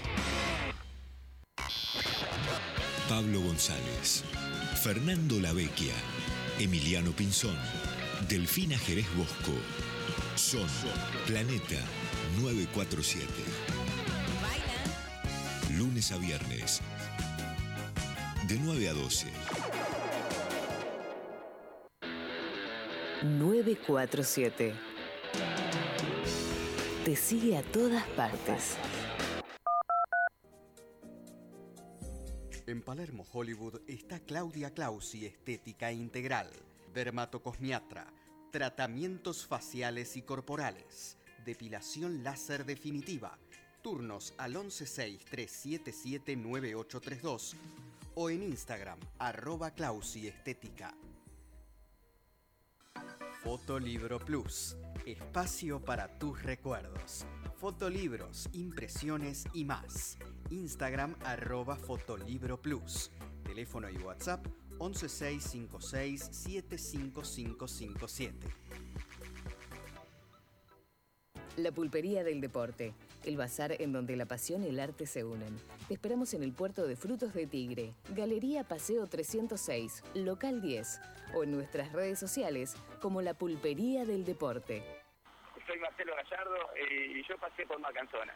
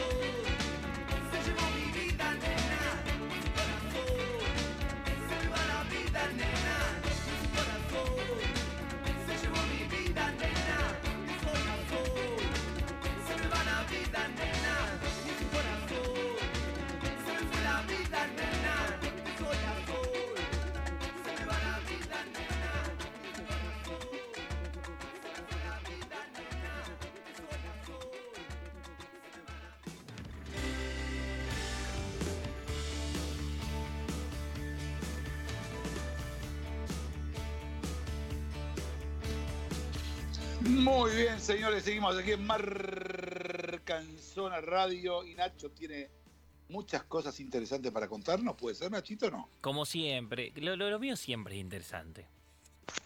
¿Alguna vez te fallé? Bueno, dale, dale, dale, Nachito, dale. dale, Y 12, 12 y 34 de la noche había que tirar un chiste. A ver. Bueno, pará, entonces tira un chiste. Ah, bueno, e- ese era el chiste, que, el chiste era que Claro. yo traía algo interesante. Ah, muy bien, dale. Bueno, se nos vienen las definiciones de la Champions League, ¿verdad? Semifinales, eh, cuatro equipos que pelean por una final. Pero hoy vamos a hablar de algo diferente y yo lo titulé Los dueños de las semis. ¿Quiénes son Ujú. los dueños de las semis? Hablamos de que tres de cuatro equipos tienen dueño. Y viene todo a colación y lo he charlado también de eh, el City... eh, mm, el- ay, no me sale ahora el nombre del City. Montevideo City No, no, no, no, de- del, de la- del conglomerado, digamos, del El City Football el Group. City Football Group. Sí, señor, el City Football Group. Entonces, vamos a hablar de los dueños de esos equipos, curiosidades, de dónde vienen sus dólares, y vamos después a abrir el juego y charlar un poco de, también de, de tu editorial, Dani, de, eso, Sí. de esa pasión contra los millones. Bueno. Me parece muy bien. Vamos con el primero, Paris Saint Germain. ¿Qué sabemos del Paris Saint Germain? Primero que nada, es un, un club eh, muy joven, tiene 50 años, no tenía una gran relevancia hasta que apareció Nasser Al-Khelafi. Bien, un catarí de 44 años, que es el actual presidente del conjunto, el CEO, podemos decir. Y, pero es curioso esto, porque todos lo dan como el dueño. Cada vez que hablan del dueño, hablan de él. Pero él no es el dueño. Él es el representante de la realeza de Qatar. Él es, él es el que puso Qatar Sport Investment. ¿Bien? Sí. Esa empresa, representada por Nasser, eh, le pertenece a la realeza de Qatar. Pero yo dije, vamos a detenernos igual en la persona pública que fue este Nasser y que fue quien, con los dólares, con los petrodólares, pudo lograr lo que está logrando hoy con el PSG, que es competitivo a nivel no solo Liga Francesa, sino también en toda Europa. A ver, si yo les digo que era un hijo de un pescador de perlas en Doha y toda su infancia jugó al tenis y llegó al profesionalismo. Fue 955 del ranking ATP. Pero por las cosas de la vida, en su adolescencia conoció a, y esto va a costar, Tamim bin Hamad Al Thani. Ah, bueno. perdón. ¿Quién es Juan? ¿Usted no se da cuenta quién es ese señor? ¿Quién es Juan? Sí, yo le digo que estoy disponible siempre. Muy bien. Es, en ese momento era el heredero, el heredero del trono de Qatar. Bien. Sí. Su amistad comenzó ahí a los 14 años porque también jugaba al tenis eh, y luego fue en ascenso. Tanto su vida, no en lo tenístico, sino su vida como empresario, como la de Tamim, que se convirtió Mirá. en el jeque eh, de, de En el emir de Qatar. En el emir de Qatar, ahí está. En 2008 f- fue nombrado, nada, como les digo, presidente de la Federación de Qatarí de Tenis, vicepresidente de la Federación Asiática y después CEO del PSG. Todo a través de la amistad que tenía con y la confianza que tenía Tamir. Entre esas cosas se pone enfrente de Bain Sport. ¿Saben qué es Bain Sport? Sí, claro. el multimedio deportivo de, de allá de Qatar. Y esto es lo más resonante, que también fue nombrado miembro del comité organizador del Mundial 2022. Ujú. Está ahí adentro metido. Y una de esas curiosidades, y ahora vamos más a lo que tiene que ver lo monetario, eh, France, Ful- France Football- eh, Sí. lo designó como el hombre más poderoso del fútbol francés. ¿Bien? Pero poder no significa dinero, porque la, eh, la revista Forbes eh, no se hizo eco de los 16 mil millones de dólares que se estima su fortuna, porque la cuenta como que son ingresos de la familia real. Él sigue trabajando y sigue siendo un empleado de la familia real. Para cerrar la historia de él, lo, lo más curioso es que se convirtió en el primer no europeo en pertenecer, ser miembro del comité ejecutivo de la UEFA. Mirá qué bien. Bien, este es Nasser Al-Khalafi, ¿eh? que todos conocemos, la fotito con Neymar, todo, todos sabemos, y ahí creo que hace un, un tiempito que ya es una cara visible. Igual es una falacia eso, porque en realidad eh, eh, no es él, sino que es el Paris Saint Germain el que está en el comité ejecutivo. Mañana puede ser Claro, Johnny claro, representado por, como, por Oh, eso, por.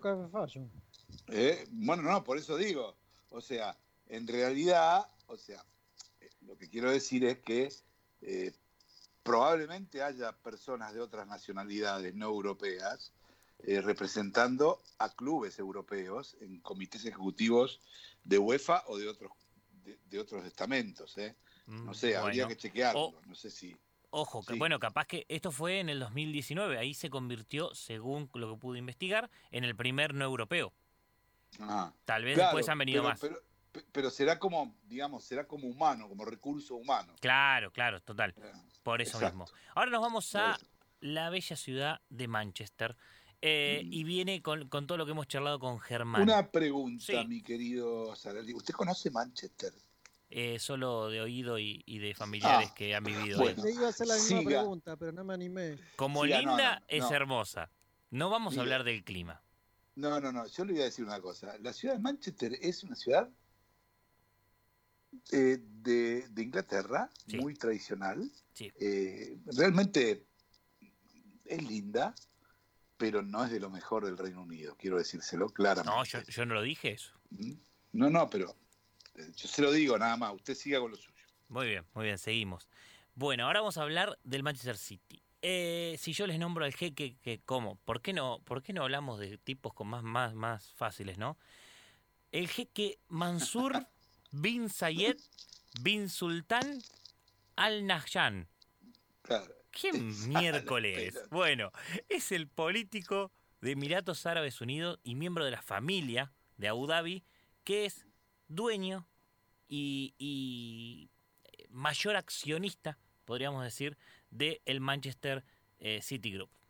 Del City Group, en realidad. City Football Group. El City Football Group. Eh, sabemos de dónde vienen los, do- los dólares. Eh, él es miembro del Consejo Supremo del Petróleo de aquel Ah, bueno. país. Y escúchenme esto. Según la revista 442, es el hombre más rico del fútbol británico y posee una fortuna personal de 15 billones de libras. Millones de libras. Billones. Una cosa de locos. Es un fanático eh, aclamado de, del- de los- de todo lo que es competencia en jinetes. Eh, hay carreras allá muy conocidas de resistencia de caballos en Oriente Medio. Eh, es el encargado de la media maratón de Abu Dhabi. Es un tipo muy, muy metido en el deporte mundial. En 2018, como decimos, eh, invirtió y, y se hizo dueño del Manchester City por 250 millones de euros. Después, en 2013, es cuando se funda el City Football Group, que ya estuvimos charlando, con esta idea de, de Ferran, Ferran eh, Soriano. Y, y bueno, y ahí fue como hoy tiene el conglomerado de equipos en todas partes del mundo. Este ya era, era uno medio conocido. Vamos al tercero Sí. y último, rapidito. El Chelsea Football Club. Sabemos quién lo lidera, sabemos quién es el dueño. Roman Abramovich. Roman Abramovich. Ese es el más fácil. Multimillonario ruso. Y acá creo que esto le va a gustar mucho a Juan, la historia de él, muy diferente a la de los jeques, de cómo se convierte en millonario. Me gusta que te empieces a reír. Obviamente, su plata también proviene del petróleo, pero no, no, no arrancó en el petróleo. Cuando él se casa, me cuenta la historia y, y la investigación que, que pude hacer, que en el 87, cuando él se casa, recibe un, un dinero, eh, todo esto hablando eh, en la vieja Unión Soviética, y empieza a invertir en el mercado ilícito de bienes raíces. Todo era ilícito si era por fuera de lo que regía el sistema socialista. Eh, con eso le trajo dinero, lo invirtió, lo duplicó, lo triplicó y empezó a invertir hasta en fábricas de juguetes de plástico, por ejemplo. Después, con la caída, con los, cambios que se generan en el país, eh, logra legitimizar todos sus, negocios. Ahí empieza a, encontrar eh, la faceta y él hace el salto en la década del 90 gracias, o gracias no, durante la presidencia de Boris Yeltsin. Sí. Bien. Ahí adquirió acciones de empresas a, ba- a bajos costos y ganancias exorbitantes. Entre el 92 y el 95 eh, se empezó a convertir en uno de los más de los millonarios más importantes de Rusia y en el 2000 eh, se convirtió en el hombre más acaudalado de Rusia y uno de los más ricos del mundo. Forbes, en el 2006, la revista Forbes, lo marcó como la undécima persona más rica del mundo. Mira vos. y 2003. Todo con, el- con el esfuerzo de la sudor de su, de su frente. Sí, y, y el de un presidente y el de una nación. Porque Sí, todo no, es- el esfuerzo de él se hizo millonario con plata, con plata propia, o sea, viene Sí. así. Sí. pero muy, Sí, muy sí. media, media eh, en estas compras de acciones Toda acompañadas de ma- de esta la mafia rusa, lavado de dinero, hermoso. testaferro de, de algunos No, no, muchachos que la manejan el compa- poder. Por la duda no estoy de acuerdo, ¿eh? Por dudas Estoy no. de acuerdo y ¿Estás no voy a dar mi dirección. No, no, no pasa nada, el tipo le- le- no le entran balas, así literal, no le entran balas. Pero Cuando llega él la vuelta, la bala da vuelta y va pa- para vos. Olvídate. para meternos eh, en lo de futbolístico en 2003, él compra, compra el club Chelsea, que estaba en deuda, eh, no, no, no aguantaba, invierte dinero, eh, invierte 165 millones de euros, y escuchen este número, invirtió en jugadores en casi 20 años de gestión 2 mil millones de dólares. ¿Y de qué le sirvió? Yo creo que desde que está el tipo, el Chelsea es el Chelsea. No es, Es un, el... club, es un club de barrio con más hinchas. Sí, con más hinchas, con Champions, Del barrio, co- del barrio de Chelsea. con, con Champions, con Como, como jugadores. Lanús, del barrio Lanús. Puede no, ser, No más que eso. puede ser. Pero no, no, no. Juan dice que debe tener dos o tres millones de hinchas en, en China, probablemente. O en. Bangladesh o en Japón. El. Chelsea.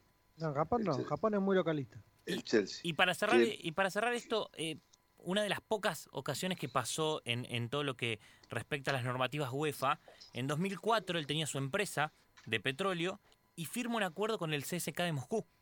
CSK de Moscú también con participación en Champions League. Sí. Entonces, ante la normativa de la UEFA, al ser propietario de un club y tener acciones o intereses en otro, no pudo ejercer, tuvo que seguir ese, pero vendió la empresa para, para olvidarse de ese tema y se quedó con Chelsea. Eh, ahí compró Gazprom, que sabemos mo- eh, sponsor FIFA y, y con muchas inversiones hasta en el Zenit eh, ruso. Pero fue Sí, una que de es la las, empresa de gas de Rusia. claro, fue una de las pocas veces y, y ahora hace muy poco también le pasó a Red Bull. Al tener, al tener eh, las participaciones de sus dos clubes en, en Champions League. Sí, señor. Entonces esos intereses no se pueden eh, cruzar para UEFA. Así que estos son los poderosos que se van a enfrentar, además de Real Madrid, por supuesto. Sí, sí, bueno, todo muy lindo, todo bárbaro, pero eh, los poderosos eh, tienen la camiseta, tienen los estadios, tienen los activos, activos tienen, Así es. nada más que eso. Eh, y eh, el día que no les sirva más se irán y van a quedar ellos, los hinchas de los clubes, que Mm. son los que siempre van a estar y son los que siempre van a bancar la parada en primera o en cualquier otra división. Seguro. Eh, solamente pueden llegar a desaparecer clubes que, que... ¿Ustedes conocen muchos clubes que hayan desaparecido? Pregunto. Eh, ahora se me viene rápidamente uno. ¿Cuál? El Palermo. El Palermo. Palermo, Italia. Acaba de desaparecer. con otro nombre de vuelta. Sí, bueno, pero el Palermo... No, no, eh, se- desapareció. el Palermo no sé si desapareció. Lo que desapareció es el fútbol del Palermo. Eh, mi- Check, check. Ok, vamos, vamos a. Pero también, pero hablemos de por una quiebra. No, está bien, pero digo... O sea, Es decir, pero no vas a encontrar los dedos de una mano, porque ¿qué puede pasar con los clubes? Bueno, pueden ir, como le pasó en su momento al Granada, como le pasó en su momento al mismo Girona que hablaba antes, como le pasó en su momento al Málaga.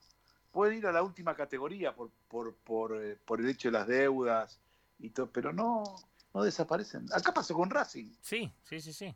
Acá pasó con Racing, chicos. Pasó con Boca en la época de Antonio Alegre, que lo junto con Gel lo levantaron. sí. ¿Entendés?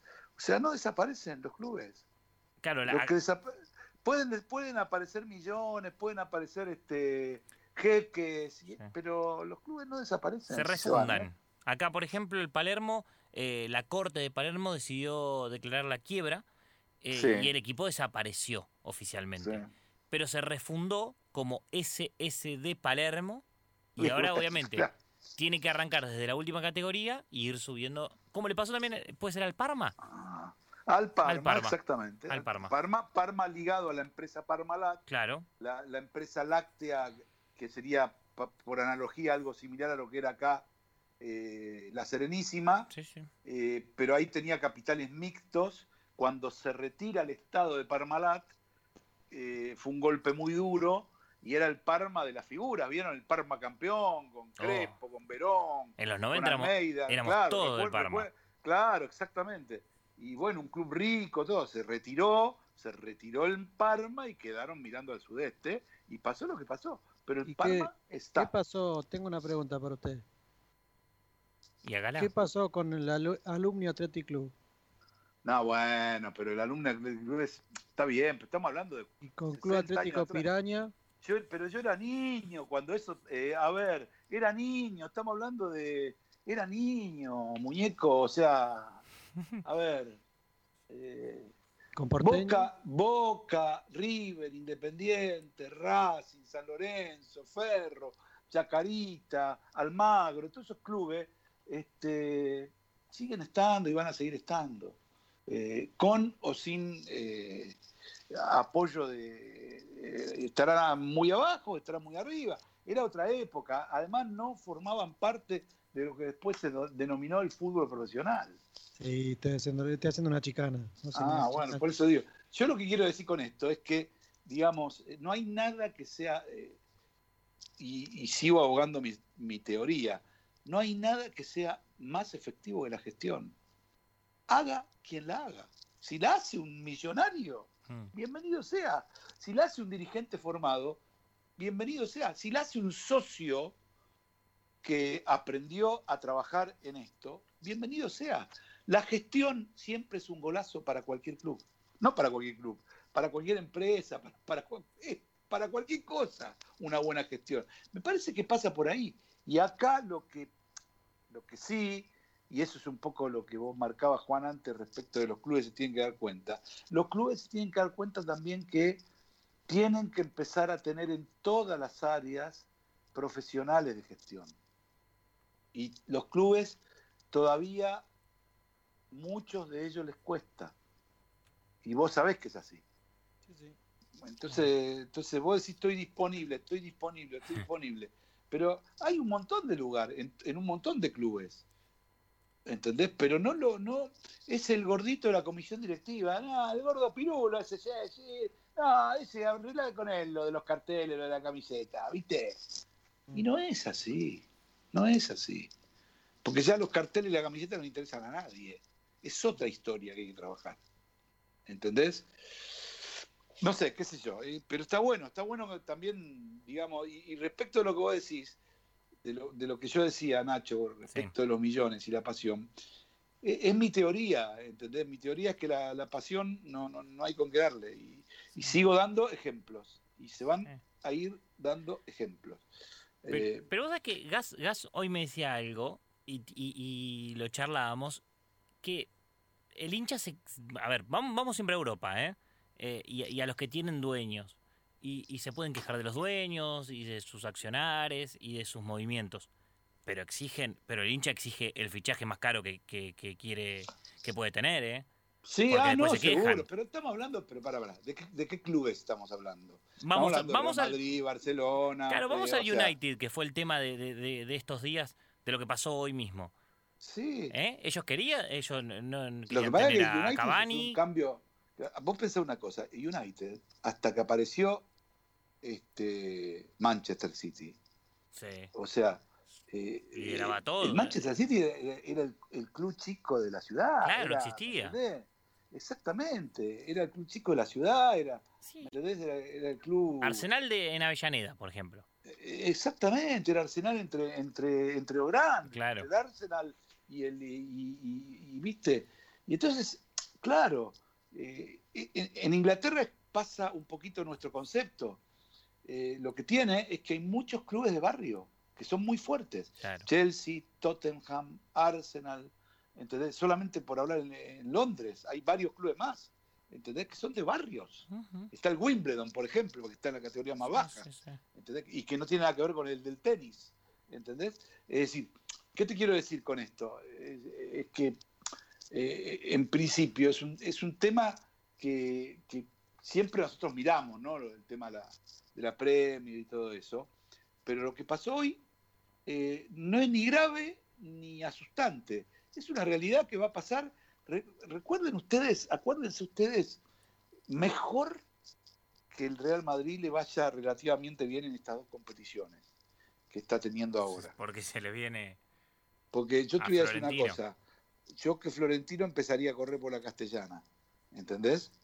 Porque, digamos. Pero vos que los este, conocés, porque siempre se- el Real Madrid se distinguió, No, no, el hincha, son- por hacer una pañoleta impos- blanca. impos- imposibles.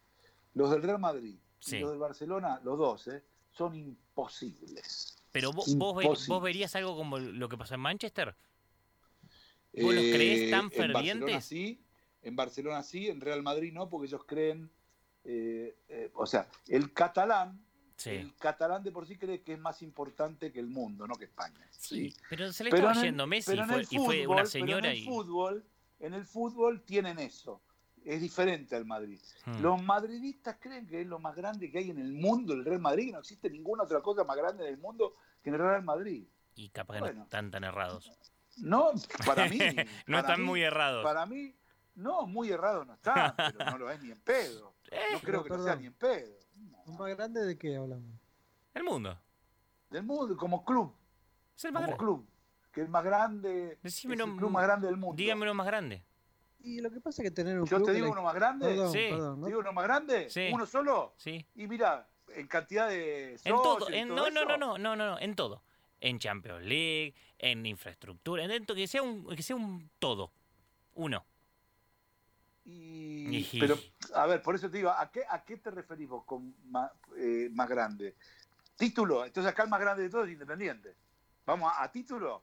¿O vamos a, No, pero- a repercusión a nivel internacional? ¿A qué vamos? Pero por eso, pero voy a un todo. A títulos, a hinchas, a. Tiene un grave problema el Real Madrid, Nacho. A ver.